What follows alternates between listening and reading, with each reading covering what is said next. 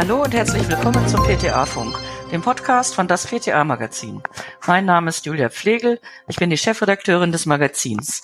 Für diese neue Episode unseres Podcasts habe ich gemeinsam mit PTA Sebastian Giemsch Michael Dolfen interviewt. Michael Dolfen arbeitet in der Bezirksapotheke in Berlin als Gesundheitsberater. In unserer neuen Episode erzählt er uns, worauf PTA bei der Beratung zu Vitaminen und Mineralstoffen achten müssen. Hallo Micha, ähm, schön, dass du heute Hallo. bei unserem Podcast mitmachst. Ich sitze ja hier zusammen mit dem Basti und der Basti würde ich jetzt vorstellen. Ja, hi Micha, auch von mir. Ja, für alle, die Micha nicht kennen, äh, er ist Personal Trainer und ähm, kann man Gesundheitsberater sagen? Bestimmt, oder? Ja, kann man so sagen. Gesundheitsberater. Genau. Ja, in Berlin äh, in der Gesundbar, die ein Teil der Bezirksapotheke ist. Ja, für alle, äh, die mehr Infos haben wollen, Facebook, Instagram und auch die Homepage einfach mal abchecken. Ich übergebe das Wort jetzt wieder zu Julia. ja, ich bin ähm, ich habe eher schon eine kritische Frage. Wir leben ja in einem reichen Land und die meisten Leute sind gut ernährt. Gibt es denn tatsächlich einen Mangel an Vitaminen, Spurenelementen und Mineralstoffen? Und wenn ja, welche wären das denn? Also hallo erstmal, vielen Dank für die Einladung. Ja. Und ich freue mich wirklich, meinen mit euch ersten Podcast hier aufzunehmen. Das ist äh, für mich auch eine kleine Premiere und vielen Dank, wie gesagt, nochmal für die Einladung. Ja, um die Frage zu beantworten. Wir leben in einem reichen Land, aber leider nicht mehr so reich an Spurenelementen, Mineralstoffen und Vitaminen. Das ist leider so. Das kommt daher, dass wir halt äh, viele industriell gefertigte Lebensmittel bei uns ja zu uns nehmen, kaufen und dann kochen und bei den ganzen Prozessen, wie die Lebensmittel hergestellt werden, wie sie schon also angepflanzt werden, gehen viele dieser lebensnotwendigen Vitamine, Mineralstoffe oder insgesamt Mikronährstoffe verloren. Okay, ähm, ja. Jetzt Und? ist ja gerade, also, also ich sag mal, ein, ein eventueller Mangel an diesen Stoffen hat ja sicherlich auch Auswirkungen oder besondere Auswirkungen auf das Immunsystem. Das Immunsystem steht ja jetzt mit Corona total im Mittelpunkt einer seriösen und auch einer nicht seriösen Berichterstattung. Genau, genau. Ähm, welche, welche Substanzen würdest du denn empfehlen, um grundsätzlich das Immunsystem jetzt in diesen Zeiten zu stärken? Also grundsätzlich ist es so, dass klar Corona bedingt, das ist jetzt täglich in den Medien und auch da kann ich gerne was zu sagen, aber grundsätzlich ist es so, die ganzen Vitamine arbeiten halt miteinander. Das ist halt ganz, ganz wichtig. Sie sind halt für unsere Zellgesundheit unglaublich wichtig und deshalb können wir gerne ein paar einzelne rauspicken. Und äh, da ist zum Beispiel das Vitamin D zu nennen. Ähm, ich ja, kenne mich damit ein bisschen besser aus äh, als vielleicht mit dem einen oder anderen anderen Vitamin, weil ich mich da schon sehr lange mit beschäftige. Und Vitamin D gibt es jetzt gerade aus Wuhan, sogar eine Studie aus dem äh, Jahr 2020, äh, Anfang 2020, wo festgestellt wurde, wer einen guten Vitamin D-Status hatte, das heißt zwischen 40 und 60 Nanogramm pro Milliliter im Blut. Das heißt, der hat eine bessere Prognose, diese Krankheit zu überstehen oder gut zu überstehen gehabt, als die, die eine, einen schlechteren Level hatten. Das gibt äh, jetzt zum Beispiel ganz frisch aus Wuhan so eine Studie von chinesischen Wissenschaftlern. Mhm. Also insgesamt Vitamin D ist halt wichtig, Vitamin C ist sehr wichtig, Vitamin A und Vitamin D agieren sehr, sehr eng zusammen. Also da Vitamin A oder Vitamin D, wenn man das aufnehmen will, braucht man auch Vitamin A und auch ganz wichtig Magnesium, um den, das zu gewährleisten, dass ähm, das Vitamin D im Blut auch gut transportiert wird. Da ist für Magnesium, dafür ist Magnesium zuständig. Ich habe im Studium gelernt, ja gut, das ist auch schon, ich sage jetzt nicht, wie lange das her ist. Zwei Jahre. Naja, Zwei Jahre, das ist noch ganz frisch. Quasi ganz frisch, nein. Also ich habe im Studium gelernt, wie ganz, ganz viele meiner Generation oder auch dann sicher in der nachfolgenden Generation ähm, eine halbe, 20 Minuten am Tag den Unterarm raushalten reicht. Das ist, glaube ich, überholt, oder?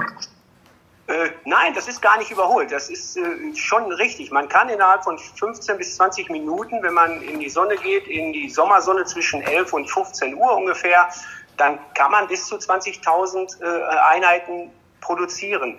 Ähm, wichtig ist, dass man da Arme, Beine, Gesicht halt frei hat und keinen Sonnenschutz. Kein Sonnenschutz, keinen Sonnenschutz. Ja. Hm, das, das, ist halt ganz, genau. ganz wichtig, weil leider heute durch diese, ich sag's mal, böse Krebsphobie, was ja absolut richtig ist, ähm, soll man sich ja einschmieren. Nur die erste Viertelstunde oder Hauttyp abhängig äh, sollte man vielleicht damit warten und sich danach eincremen dann kann man auch wirklich Vitamin D produzieren. Und was wichtig ist, du musst halt von den anderen Stoffen, die halt wirklich interagieren, also miteinander arbeiten, solltest du auch genügend haben. Und deswegen eine ganz wichtige Sache, die möchte ich nicht unerwähnt lassen. Ich empfehle meinen Klienten, die hier hinkommen, immer lasst euch messen, lasst euch Vitamin D messen, lasst euch eure B-Vitamine messen, weil dann kann ich sagen, explizit, was du für ein Defizit hast und wo du was tun sollst. Weil mit der Gießkanne einfach irgendwas zu nehmen, ist totaler Quatsch, weil von manchen Sachen hat man genug, da muss man nicht noch was draufkippen. Das finde ich, das ist ein wichtiger Hinweis mit dem Test, weil ich sag mal, gerade Vitamin D ist ja total gehypt in den letzten Jahren. Und wie immer ne, macht ja, ja der ja. Supermarkt auch mit. Und genau. äh, da denke ich dann immer, naja, Gott. Hm. Da muss man ja an sich auch aufpassen, wenn man zum Beispiel ähm, Diuretika wie HCT nimmt, äh, ja. dass man da auf jeden Fall jetzt nicht irgendwie eine Überdosis bekommt. Ähm, und es gibt ja auch super viele Medikamente, die einen Mangel verursachen, sei es, wie jetzt schon gesagt, Diuretika, Abführmittel, Absolut. die Pille, die orale Antidiabetika, Cortison und wie der ganze Kram heißt. Ähm, genau. Die ganzen Säureblocker nicht zu vergessen. Genau, die PIs, ist, genau. Das ist ein großes Problem mit Vitamin B12 und so, ja. Genau, absolut. Vitamin D3 wird ja da auch weniger aufgenommen. Osteoporose-Risiko steigt. Bei Langzeitanwendung. Genau, genau bei Langzeitanwendung. Dann finde ich auch ein sehr, sehr guter Punkt, dass du auch immer sagst, testen, testen, testen. Das empfehle ich äh, den Leuten in der Apotheke auch, bevor die irgendwas nehmen. Lasst euch erst testen, dann wissen wir ganz genau, wo man rauf, wo, wo man rauf geht, weil sonst. Wie stehst du denn zu den ganzen Komplexpräparaten, sowas äh, wie ich will jetzt keine Namen nennen, aber die weiß schon, was ich meine. Ich weiß, was du meinst. Du meinst also Vitamin B-Komplexe oder halt äh, so Multivitaminkomplexe. Genau. genau. Ähm, halte ich grundsätzlich nicht viel von. Äh, das muss schon eine sehr spezielle, was es ja auch gibt, Zusammensetzung sein.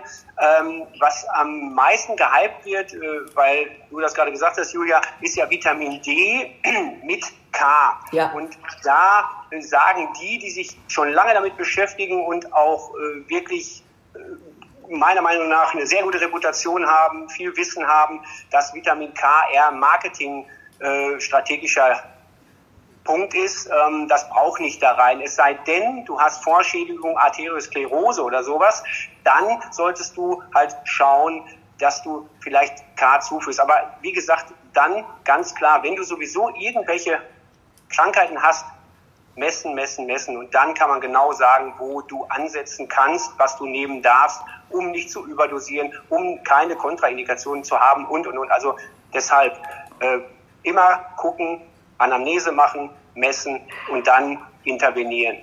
Ist, man muss schon auch mit diesen Sachen verantwortlich umgehen. Ne? Das ist manchmal so ein Absolut. bisschen. Absolut. Also das finde ich ja so schlimm. Ich, ja. Wenn ich einen Fall erzählen darf, der Jörg Spitz hat vor kurzem hier gesessen. Äh, wir haben uns mal wieder seit langem gesehen und der hat mir die Geschichte erzählt, dass ein Patient aus dem Internet sich Vitamin D bestellt hat.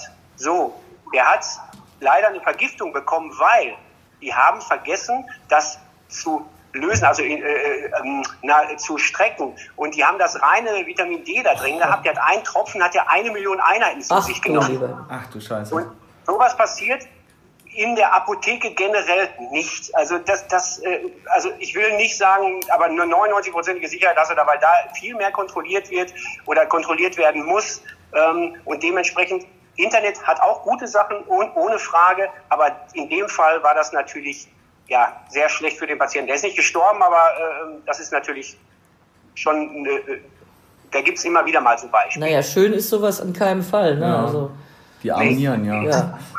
ja, ja, ja, die Folgeschäden, äh, die da kommen. Ja. ja. ich finde ja äh, das Konzept der Gesundbar sehr, sehr spannend. Äh, gesund altern. Hast ja. du jetzt irgendwie noch äh, Tipps an äh, Leute, die gesund altern wollen, was die jetzt äh, am besten sofort ändern müssen, dürfen, können. Also müssen, Basti, finde ich, ist immer ein schwieriger ja. Ausdruck. Äh, jeder darf gerne etwas ändern, wenn er das möchte. Empfehlen möchte ich gerne etwas, ja. Wenn ich Sehr darf, mache ich das gerne. Sehr gerne. Gesunde, gesunde Ernährung. Sich wirklich Obst, Gemüse, wenn man möchte, auch Fleisch. B12 ist halt leider, für Veganer leider, in, in Fleisch halt nur drin. Und die müssen definitiv B12 substituieren, wenn sie kein Fleisch essen. Aber sonst richtig regional essen oder wenn möglich auch Bio essen, weil da sind weniger Pestizide drin. Also sich wirklich breit ernähren, dann kriegst du auch über Nahrung sehr, sehr viel ähm, Vitamine, Mineralstoffe und so. Also das ist halt was, was ich absolut empfehlen möchte. Und was nicht fehlen darf, ist absolut Bewegung. Man muss nicht immer Sport machen und man muss nicht immer viel Sport machen, aber frische Luft tut gut, viel Schlaf tut gut, ein bisschen spazieren gehen, vielleicht ein bisschen schneller spazieren gehen. Wer mag, kann auch ein bisschen schwimmen, laufen oder Fahrrad fahren. Ähm, das sind wichtige Sachen. Schauen, dass man nicht zu wenig Muskulatur hat, weil die Muskeln, da drin sind Mitochondrien, kennt ihr alles, äh, Jo. Jo. die Kraftwerke unserer Zellen. Und äh, wenn die in Ordnung sind, deswegen messen wir auch BIA hier in der Gesundbar, um zu sehen, wie ist es um die Zellgesundheit bestellt. Also man kann so viel machen, ohne viel Geld auszugeben, äh, in Fitnessstudios oder so, oder halt auch, äh, man muss nicht das teuerste Fleisch kaufen, man sollte nur schauen, dass man zum einen nicht zu viel von manchen Sachen isst und man sich breit aufstellt in der Ernährung. Das ist halt ein Tipp von mir. Und dann, glaube ich, kann man gesund alt werden. Man kann das alles exzessiv machen, so gut wie, also schlecht und auch äh, äh, positiv äh, exzessiv. Also Ja. ne, ich hoffe, ihr versteht, was ich meine. Ja, Auf jeden natürlich. Fall. Nur, nur teuer essen, man kann sich nur Biofleisch kaufen Ja. und, und, und. Aber das kann sich nun mal auch nicht jeder leisten. Und äh, ich möchte halt allen, auch die, die nicht ja, so viel Geld haben, äh, Möglichkeiten geben, gesund sich zu ernähren und gesund alt zu werden. Das mit dem viel Schlafen setze ich schon um. Mit dem Rest, da muss ich mir noch, da muss ich mir noch ein bisschen Mühe geben. Ja, ja, ein bisschen, ja. Aber das, das ist ein wi- wirklich wichtiger Punkt, weil gerade fürs Gehirn, im Schlaf ist es wie so eine Waschanlage Ja. im Gehirn.